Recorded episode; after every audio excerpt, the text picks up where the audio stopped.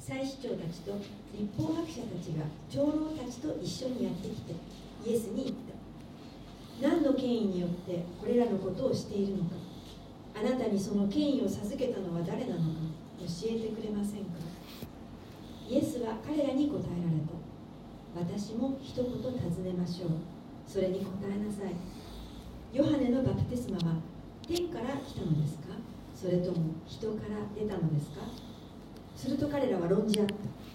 もし天からといえばどうしてヨハネを信じなかったのかというだろう。だがもし人からといえば民は皆私たちを石で撃ち殺すだろう。ヨハネは預言者だと確信しているのだから。そこでどこから来たのか知りません。と答えた。するとイエスは彼らに言われた。私も何の権威によってこれらのことをするのかあなた方に言いません。So at the end of the last chapter, if you remember uh, back then, Jesus had gone into the temple and he'd driven out all the money changers and those who were selling animals for sacrifice. この章の前のところを思い出していただければと思うんですけれどもイエス様はあの神殿に行かれてそしてそこにいる両替人たちやまた生贄の動物を売っていた商売人たちを追い出しました And he had said in, in chapter 19, verse 46, My house, it is written, My house shall be a house of prayer, but you have made it a den of robbers.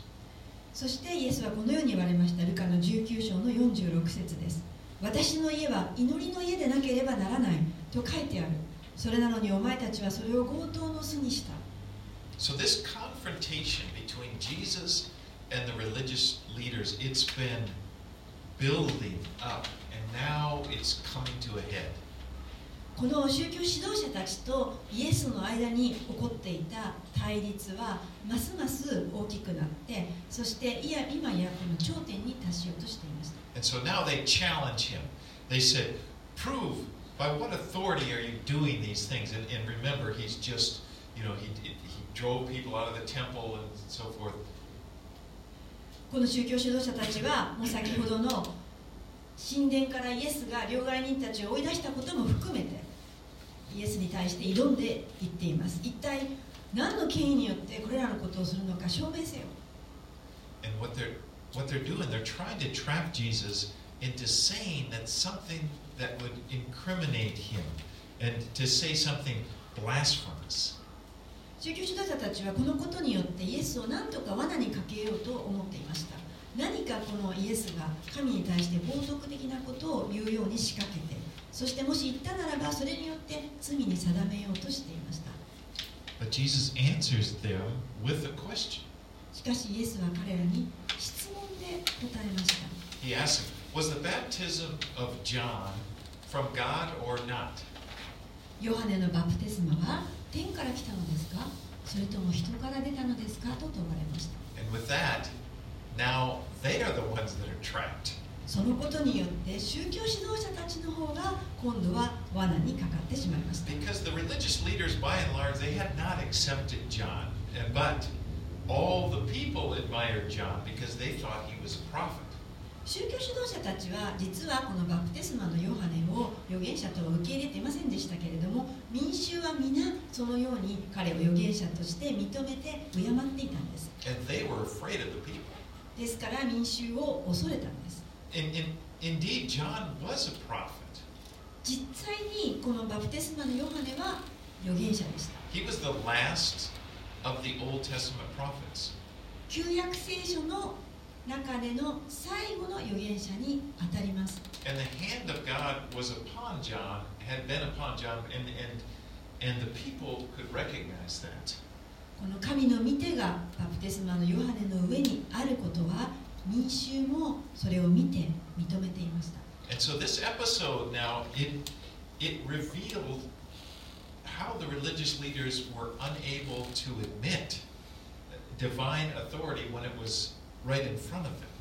ですからこの全体のエピソードを通してこの宗教指導者たちがいかにこの神による権威を認めたくなかったか。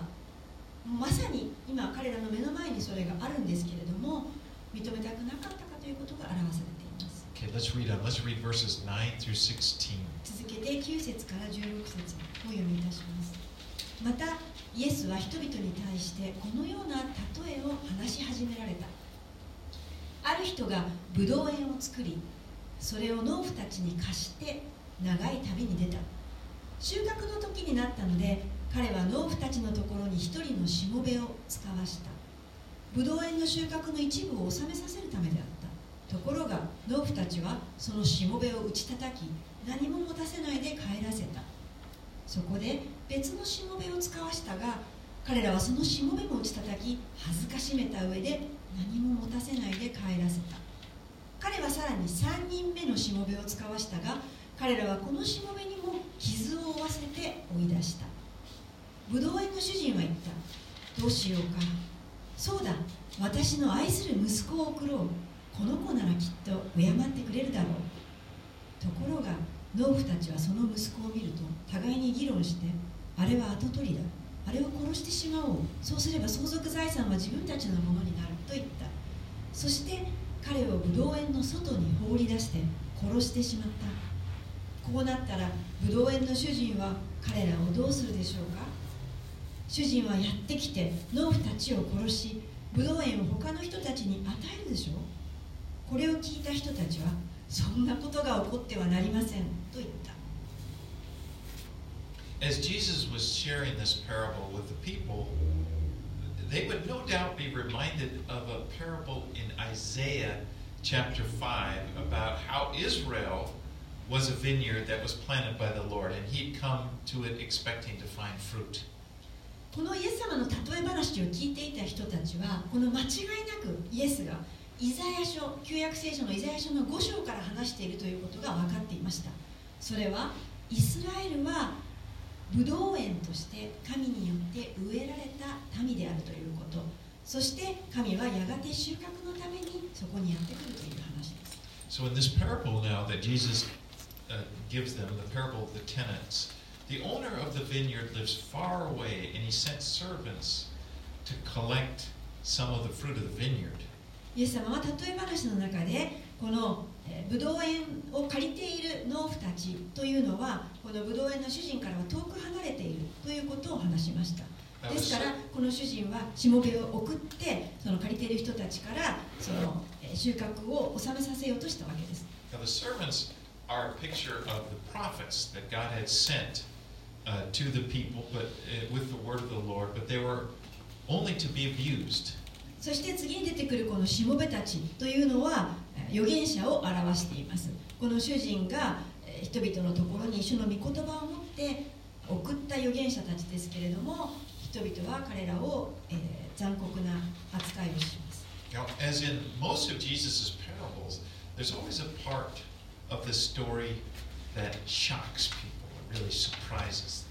イエス様の例え話みんながそうなんですけれどもそのストーリーの中には必ず人々にショックを与えたり驚きを驚かせるような内容が含まれています And in this parable, the owner of the vineyard sends his son uh, to collect rent, and then he's abused by the tenants. 次にこの主人がえー送った人は自分の息子でしたでもこの息子が送られるとなんとこの借りていた土地を借りていた農夫たちはその息子に大変残酷なことをして、えー虐待しました They threw him, they threw him out of the vineyard. They ended up killing him. この息子をなんと武道園から追い出して挙句の果てに殺してしまいました。もしこれが現実社会で起こったならどうでしょうか？とても法外なとんでもないことだと思います。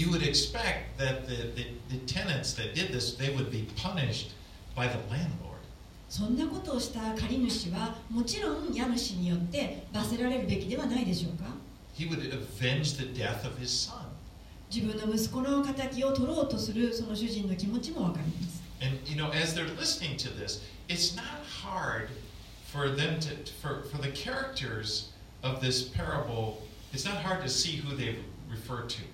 このような例え話を聞いている時にこの登場人物が一体誰を表しているのかを知るのは難しいことではありませんでした God would be the owner of the vineyard. ブドウ園の主人とは神様のことを表していました The servants are his prophets, which he sent to the nation of Israel. 農夫に送られたしもべたちというのは神がイスラエルに送った預言者を表していました And the Son refers to Jesus, the Son of God, whom they would reject and they would put to death. そして送られた息子というのはもちろんこの神の御子イエスです人々はこのイエスを拒絶しそして殺します And in verse 16 it says, When they heard this, they said, Surely not. You know, the religious leaders, they immediately understood that this parable was directed against them. And, and they objected to Jesus comparing them to these unrighteous tenants. まあこれを聞いた時に16節の後半で宗教指導者たちはそんなことが起こってはなりませんと言っていますねこれは宗教指導者たちがもうすぐにイエスが言っていることが分かったということなんです イエスは自分たちに向かってこの言葉を投げかけている。もう自分たちがまるで不正な悪い農夫に例えられている。それに対して反論したのです。So let's read verses 17 and 18. 続けて17節18節を読みします。イエスは彼らを見つめて言われた。では家を建てる者たちが捨てた石それが要の石となった。と書いてあるのはどういうことなのですか？誰でもこの石の上に落ちれば粉々に砕かれまたこの石が人の上に落ちればその人を押しつぶします So now Jesus changes the, the metaphor from a vineyard to a building. さてここでイエスは今度は比喩をブドウ園の例えから家を建てる者の例えと変えます And he, and he uses a scripture that they're all familiar with. そしてまたみんなが知っている意味言葉を引用して話します Psalm 118, verse 22. それは詩篇の118編22節で And す in this scripture, uh, instead of a rejected son, th- th- like the parable said, there's a rejected stone. この話の中ではえー拒絶された息子の代わりに、まあ、拒絶されたというか捨てられた石というのが代わりに出てきます He said, The stone that the builders rejected has become the cornerstone. 17節で家を建てる者たちが捨てた石それが要の石となったというこの詩篇を引用しています Now, the, the cornerstone was the most important stone in a, in a building. 要石というのはこの建物を建てる時の、まあ、礎石一番重要な石です Because it was the one that others, like it was on the corner, and the, the walls would all be aligned to it. まあ、その要石を基準として土台と基礎があ作られてそれに合わせて壁などが水平かどうかということが決まっていくわけです Now, Peter also quoted, if you remember, Peter quoted the same verse in, in, uh, when, when, in Acts chapter 4 when he was brought before the Sanhedrin. 後にペテロもこの全く同じ詩篇を引用しますそれは彼がえー詩篇あ使徒の働きの4章ですけれども最高議会サンヘドリンに連れて行かれた時にこの詩篇を引用します Uh, He and Peter and John had been arrested after they healed a man who had been lame uh, as they, they were going up to the temple to worship. ペテロとヨハネは捕らえられてしまいましたそれはなぜかというとこの長い間足の間だった男を癒して、えーそれを神殿で癒したんですけれどもそのことによってです You know, this man, he, he, he hadn't been able to walk since he was born, but then all of a sudden Peter just speaks to him and he gets up, and the people see this and they all just start praising God. まあ、この足苗の人は長い間歩けないで神殿にいたので、まあ、みんな知っていたんですけれどもえその人をこのペテロとヨハネが立ちなさいと言ってこのイエスの名によって癒して多くの人がそれを見てそしてなんと多くの人が神を褒めたたえていったからです。And then immediately Peter started preaching this powerful sermon to the people, and and uh, and uh, they came forward to believe in Christ. そしてその大きなあ中でえ人たちが集まった中でペテロは立ち上がって大変力強い説教をその中でしました。えー多くの人がそれを説教を聞いてキリストを主と信じました And according to Acts 4 4, it says 5,000 men, there were 5,000 men who responded. 使徒の4章4節にそのことが記されていますその話を聞いた人々のうち大勢がキリストを信じた男の数だけで5000人ほどであったと And this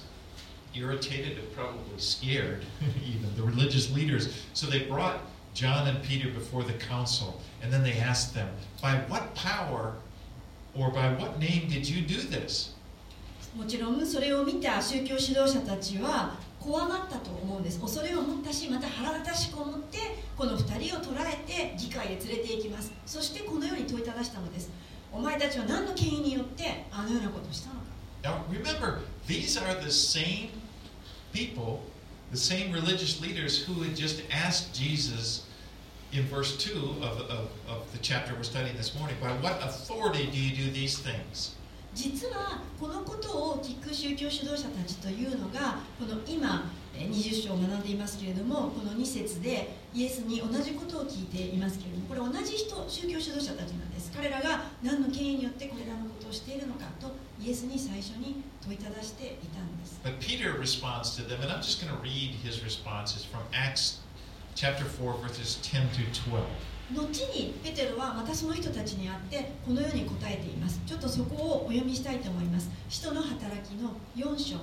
10節から12節お読みします said, Let it be known to all of you and to all the people of Israel that by the name of Jesus Christ of Nazareth, whom you crucified, whom God raised from the dead, by him this man is standing before you well, the, the man that he just healed. This Jesus is the stone that was rejected by you. There's that stone, rejected by you, the builders, which has become the cornerstone. And there is salvation in no one else, for there is no other name under heaven given among men by which we must be saved. ペテロはその宗教指導者たちに答えてこのように言いました使徒の働き4章10節から12節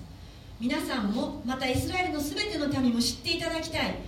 この人が先ほどの足苗ですけれども治ってあなた方の前に立っているのはあなた方が十字架につけ神が死者の中からよみがえらせたナザレ人イエス・キリストの名によることですあなた方が家を建てる者たちに捨てられた石それが要の石になったというのはこの方のことでした Now I wonder what those religious leaders thought when Peter had said that. ペテロにそのように言われた宗教指導者たちは一体どう思ったのかなと思います And I'm, I'm sure they remembered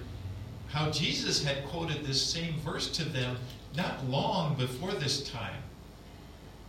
おそらくままだ少し前でしたけれどもイエス様ご自身がこの同じ聖書を引用して話していたことを思い出したはずです And this was before, just before they sent Jesus to Pilate to have him crucified. 彼らがイエスを総督ピラトに渡して十字架にかけましたけれどもその少し前の話です Jesus is the cornerstone of our faith.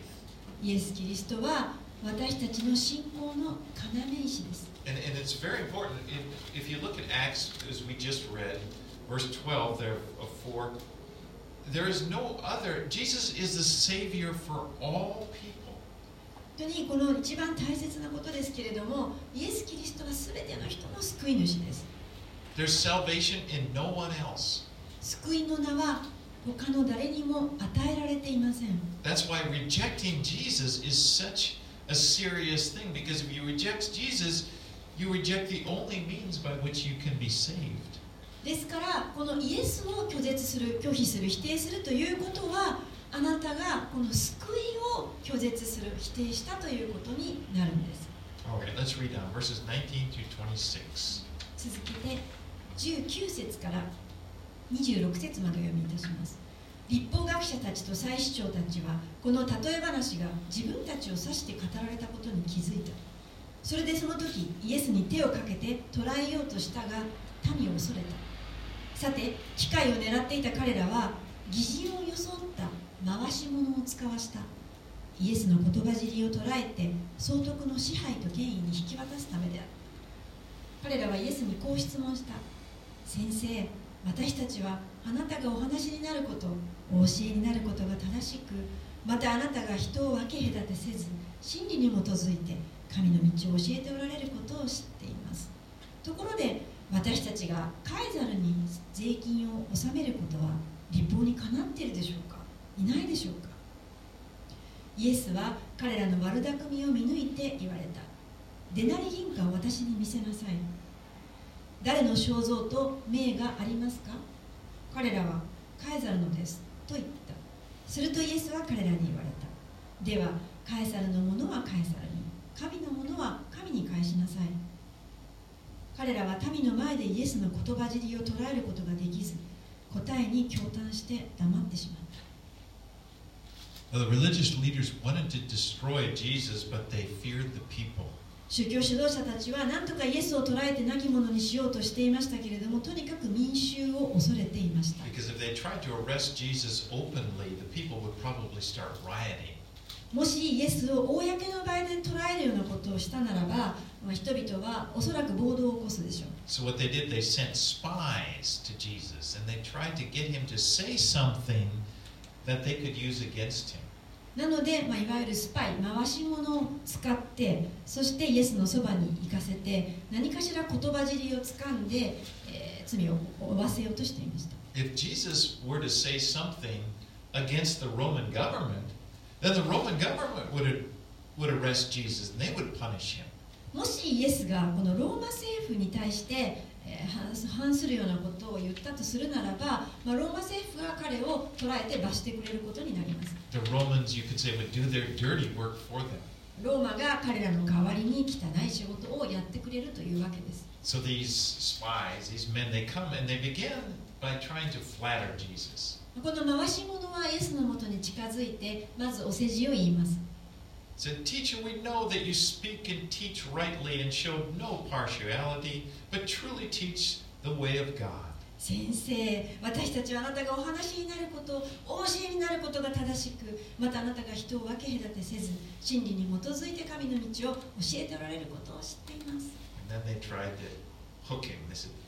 it, it, it, Is it lawful for us to pay tribute to Caesar or not? そしてその後に何とか引っ掛けようとしています ところで私たちが、まあ、カエサルシーザーローマ皇帝ですけれどもに税金を納めることは立法にかなっているでしょうかかなっていないでしょうか They probably thought, got it. Trapped Jesus. 彼らはおそらくよしやった If he answers, if he says it's not lawful to pay taxes to Caesar, then immediately he would be accused of rebellion against the Roman government. もしこのカエサルに税金を納めることは立法にかなっていないというならばもうすぐにイエスはローマ政府への反逆者として捉えることができる But if he answers the other way, he could be accused of denying the sovereignty of God. でももしイエスがそうではないと言ったならば今度は神の主権に逆らっているということでえー訴えることができる Now, a denarius was a, a, a coin. It had Caesar's head on one side, and on the, on the back side, it had the goddess peace. このデナリ効果というのは効果ですからコインですでこれはこの片側にはローマ皇帝のシーザーカエサルのあ顔が書いてあってそして反対側には平和の女神というのが彫ってありました And, and the words were inscribed on the coin. It said, Tiberius Caesar Augustus, son of the divine Augustus, chief priest. その効果にはこの言葉が刻んであったんですけれどもそこにはこの神のアウグトアウグストスの息子ティベリアス・シーザー神の息子シーザー最主張みたいなことが書いてありました And then these words were blasphemous because basically there's, they're declaring Caesar is God. つまりそれは、えーシーザーこそがカエザカエサルこそが神であるという宣言です Now, notice Jesus says, Show me a coin. Uh, I find this interesting. Jesus uses one of their coins イエス様はここであのとっても面白いなと私は思ったんですけれども彼らに自分たちの今使っているお金をここに出してごらんなさいあなたの持っている効果を見せなさいと言ったんです And by doing that, he's demonstrating that they themselves are using Caesar's money. イエス様はそのように彼らが今持っているお金を出させることによってすでに彼らがカエサルの効果を使って生活していることを見せました I mean, it's their coin. Your coin is like your coin says Caesar's God. あなたのお金です今あなたが使っているのに、えーカエサルが神だと書いてあるものであなたは生活しています And then Jesus answers them. He says, Then render to Caesar the things that are Caesar's, and to God the things that are God's. そのことを指摘した上でイエス様はカエサルにえー返す返すものは返し神のものは神に返しなさいと言いました He didn't. It's like he's Jesus is not trapped anymore. つまりイエス様は彼らの罠にはかかりませんでした But you know, we should be obedient to the government in civil matters like paying taxes, obeying the laws. But most importantly, we should be obedient to God to live our lives for Him. 私たちはこの民事やまた社会生活を送る面においても政府に従うべきですですがさらに大切なことは私たちは神に従順であり私たちの生活をもって神に仕えるということです I've heard it said that we are God's, we're like God's coins. 私たち私がよく聞いた話ですけれども私たちは神の効果このコインであるという話を聞いたことがあります Because we are created in the image of God. なぜなら私たちは神のイメージ神の似姿に似せて作られたと書いてあるから And God deserves, He deserves our worship. ですから神様は私たちの礼拝を受け取るにふさわしい方です He deserves to have us serve Him. He deserves to, to, to have the, the biggest place in, the, in our life, the most important place in our lives. 神様こそが私たちにとって最も最上級の場所に座すことができる主であるのにふさわしいお方です Okay, let's read on now 27 through 40. 続けて27節から40節をお読みします復活があることを否定しているサドカイ人たちが何人かイエスのところに来て質問した先生モーセは私たちのためにこう書いています。もしある人の兄が妻を迎えて死に子がいなかった場合その弟が兄嫁を妻にして兄のために子孫を起こさなければならない。ところで7人の兄弟がいました。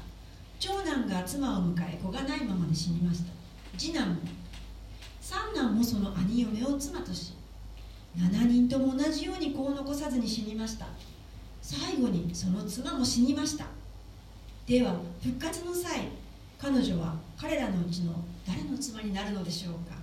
7人とも彼女を妻にしたのですが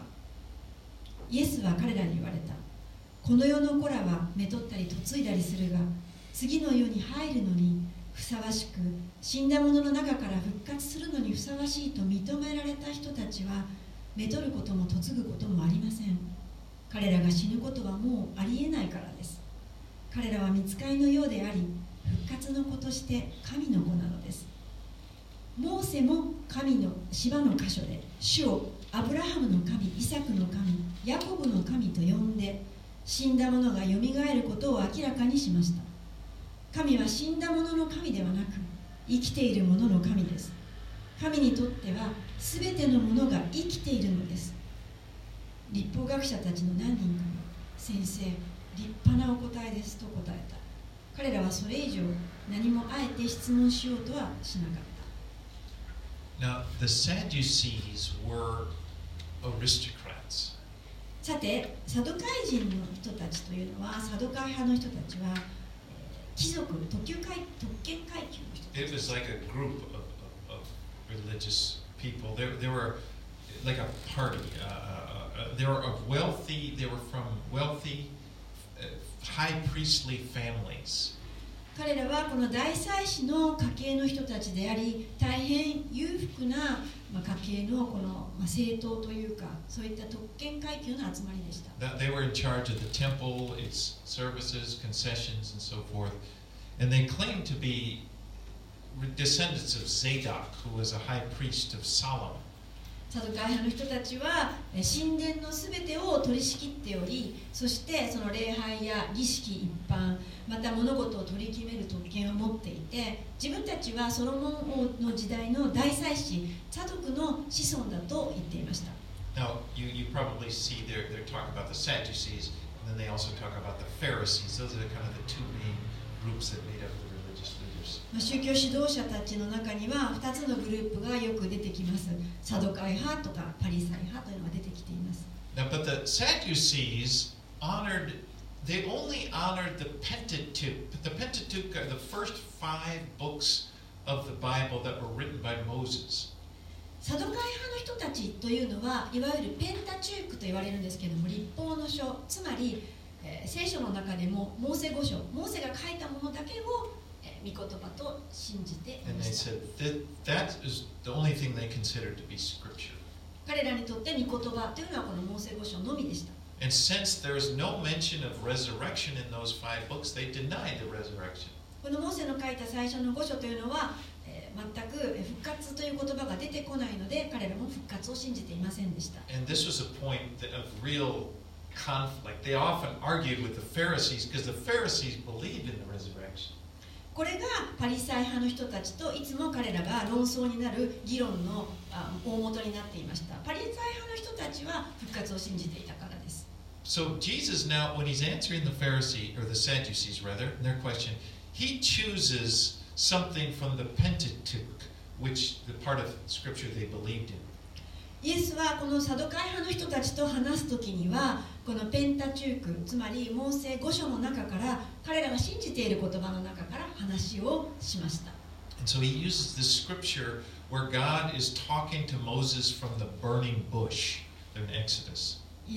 このエジプト、出エジプト記の中から御言葉を引用して、モーセはこの芝の中に、燃える芝の中にいる神と話したという話をしました。The Sadducees had asked Jesus a rather. まあ、それを聞きながらもサドカイ派の人たちというのはイエスに本当に愚かなバカにしたような質問をしています。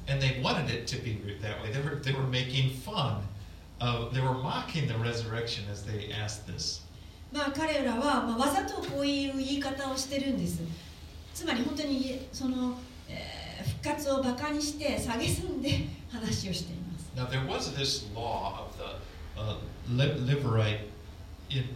Deuteronomy 25, which obligated a man to marry his brother's widow if, the, if his brother died in order that he would raise up an heir for, for his brother. 彼らの信じている5章の中にある新明記の25章の中にもレビレート婚の立法というのがありますそれが彼らが話していることですけれどもつまりある男性の妻が男性が亡くなってしまった場合女性はやもめになってしまいますけれどもえその家の子孫が生まれるようにそのやもめは次の兄弟とあの結婚をしてえその家計をつないでいかなければならないという立法でした And I can almost imagine the smirk on their face as they go through this story of the brother dies and marries the next brother. And then they're kind of, okay, so at the resurrection, then whose wife shall she be? でそのような立法を用いてこのサドカイ派の人たちはこの話をしたんですけれどももう、次々と夫が死んでいく話を彼らはイエスにしますそういった場合一体誰の妻に最後なるんでしょうかね？と言って復活をこのもうニヤニヤ笑いながら話している様子が伺えます But in heaven, relationships, th- they're going to be different than they are now. There- There's not going to be marriage in heaven. しかしこの今のえー時代とえー天での人の関係というのは違います天においては婚姻というのはありません。And then Jesus continues. Let's read 41 through 44. イエス様は続けて41節から44節お話をされます。するとイエスが彼らに言われた。どうして人々はキリストをダビデの子だというのですか？ダビデ自身が詩篇の中でこう言っています。主は私の主に言われた。あなたは私の右の座についていなさい私があなたの敵をあなたの足台とするまでですからダビデがキリストを主と呼んでいるのですそれならどうしてキリストがダビデの子なのでしょう？So Jesus answers the questions that they asked him, but this time he asks them a question. イエスはずっと彼らの質問に答えてきましたけれども今度はえーイエスが彼らに質問をしています And he directs their attention to Psalm 110. イエス様は詩篇の110編を引用して彼らにそれを見るようにしています。Now, if you look where it, in verse uh, 1 of Psalm 110, the Lord said to my Lord, the first Lord that David uses is the word Jehovah. まあこの42節ですね。ダビデが詩自身が詩篇のと言ってるのはこれ110編のことなんですけれども、えー主は私の主にこの最初の主はというところは神を表しています And if Jehovah, it's the word the Jews used to describe God. 神エホバを表していてそれはこのエホバというのは神を表しています And then the second Lord is the Hebrew word Adonai, which, which means master. そして42節の次2番目に出てくる主というのはアドナイというヘブル語が使われていてそれは主人の方の主です And then actually, it's in, New Testament, then it was written in Greek, but it uses the kyrios, which is for master also.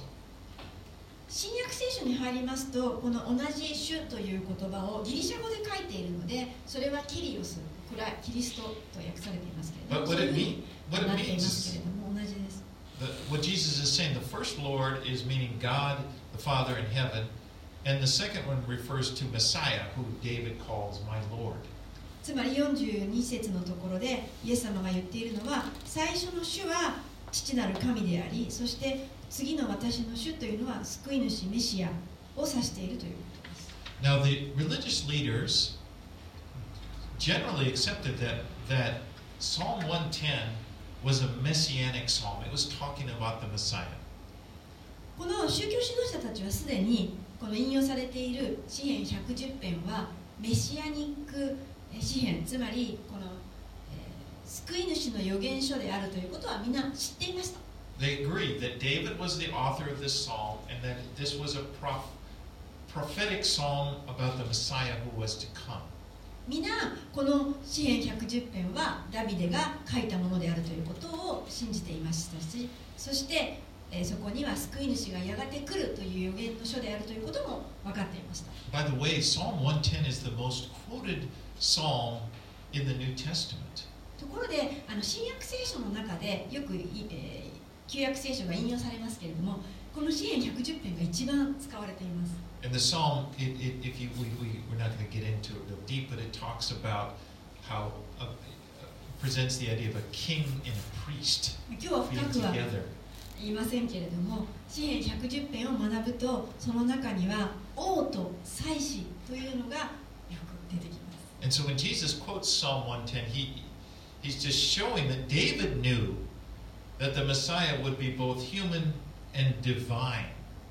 まあイエスはここで詩篇の110編を彼らに示してダビデ自身がこのメシアが人でありつまりメシアというのは救い主のことなんですけれどもこの救い主は人であり同時に神であるということを知っていたということを表しています Jesus is the Messiah. イエスが救い主なんですメシア here, です here he is, he's standing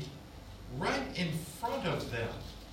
その救い主メシアが今彼らの目の前に立っているんです He's, I mean, they're, they're kind of arguing about the Messiah, but he's right in front of them. He's the Messiah that God had promised to the nation of Israel. 人々は誰がメシアだなんだと議論していますけれども今目の前にこのメシアなるイエスがおられますこの方がイスラエルの民に送られた方なんです they didn't get it. They didn't understand it. 人々は理解してませんでした They didn't understand that, of course, God's plan that soon the, the, the Messiah would be dying on the cross for the sins of the whole world.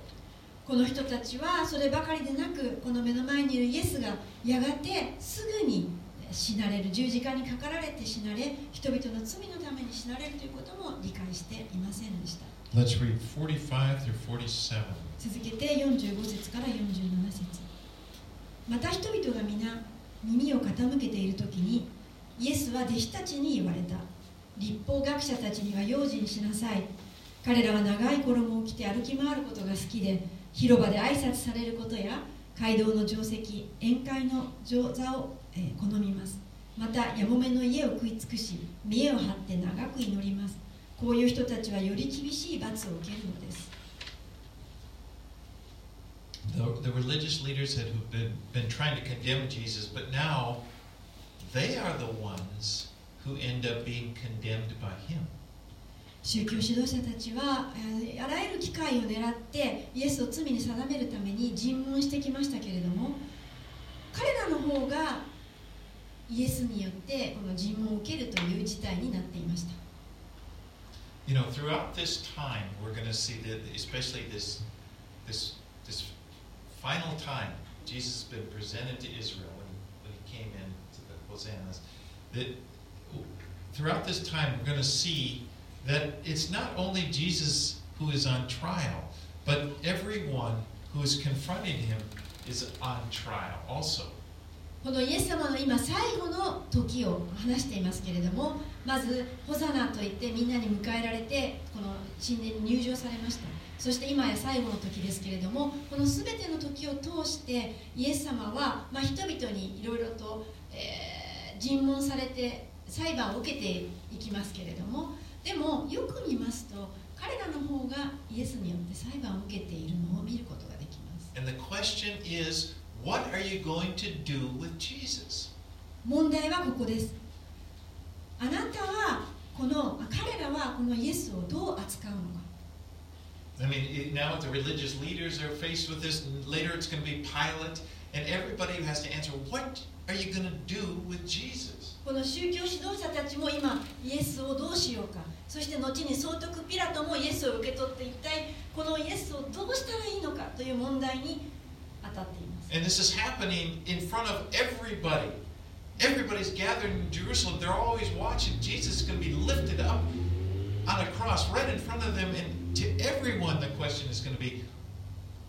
who is this? What do I? What am I going to do with Jesus? ここにいた全ての人たち エルサレムに集まっていた全ての人たちがこのイエスをあらゆる角度から見ていますやがてイエスは十字架に上げられてそれをまた多くの人たちが見ますけれどもその人たちが全て今目の前にしている問題はこれですじゃあこのイエスをどうしたらいいのか何なのか And you know, this is basic. This is the most important question that everybody is going to face in their life. 実は全ての人,人々にとってこれが最も重要な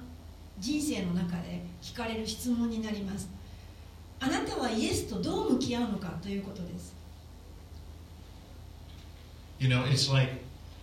Jesus doesn't really let us remain neutral. イエスは人々がどっちつかずニュートラルな状態でいるのを許されません We, we, we either accept him as our Lord or we reject him. 私たちはどちらかですその主なるお方を受け入れるのか拒絶するのか And the reason this is so important is that our eternal destiny depends upon this. これがこの私たちの決める選択が私たちの永遠の運命を決めることになります It's a very serious choice. 大変深刻な選択を迫られています It is the most important choice that we will ever make. 私たち全ての人にとって最も重要な課題たった一つの重大な質問はこれです Because to accept Jesus, to trust him with your life, will mean that you receive forgiveness, complete freedom from condemnation. もしこのイエスを主と信じそしてイエスに信仰を置いていくならばあなたは最後の審判のこの有罪となるところから許されて解放されて自由と許しを得ます And accepting him as your Lord, your King, is entry into the kingdom of God. この父なる神を信じるということはあなたがこの神の主権のある国へ入っていく永遠の国へ住むということを表しています But, but rejecting him means that you will then have to stand alone. A person will have to stand alone and face judgment by themselves. しかしこのイエスを拒絶する否定するとはどういうことでしょうかそれはやがて来る最後の審判に立つ時にあなたはたった一人で神の前に立たなければならないということ So it's, it, it's you see how serious it is. どれだけ深刻かということがお分かりになるかと思います And oh, that everyone, everyone would just accept Jesus, choose to receive him, and and just freely receive his salvation. 本当に、えー、全ての人がもう皆がこのイエスを選んでそして心に受け入れてそして彼の裁きを経験しないで済むことを願うばかりです Let's pray. お願いします Dear Heavenly Father, 天の父なるお父様 we thank you for Jesus. 本当にイエスを送ってくださってありがとうござい We, ま we す thank you for our Messiah, 私たちのメシア救い主をくださってありがとうございます our Savior. 私たちの救い主のおかげ And で we す thank you, Father, for sending Jesus to die for us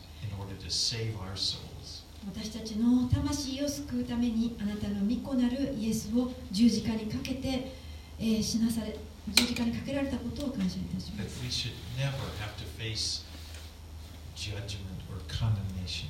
私たちは決して有罪になることがなく最後の審判で裁かれることがないことを感謝いたします。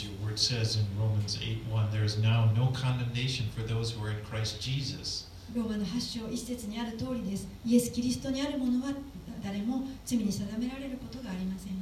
And all that we can say to this, Lord, is thank you. 私たちすべてのものが言えることはただこれだけです。ありがとうございます。It's in Jesus' name that we pray. イエス様の名前によっ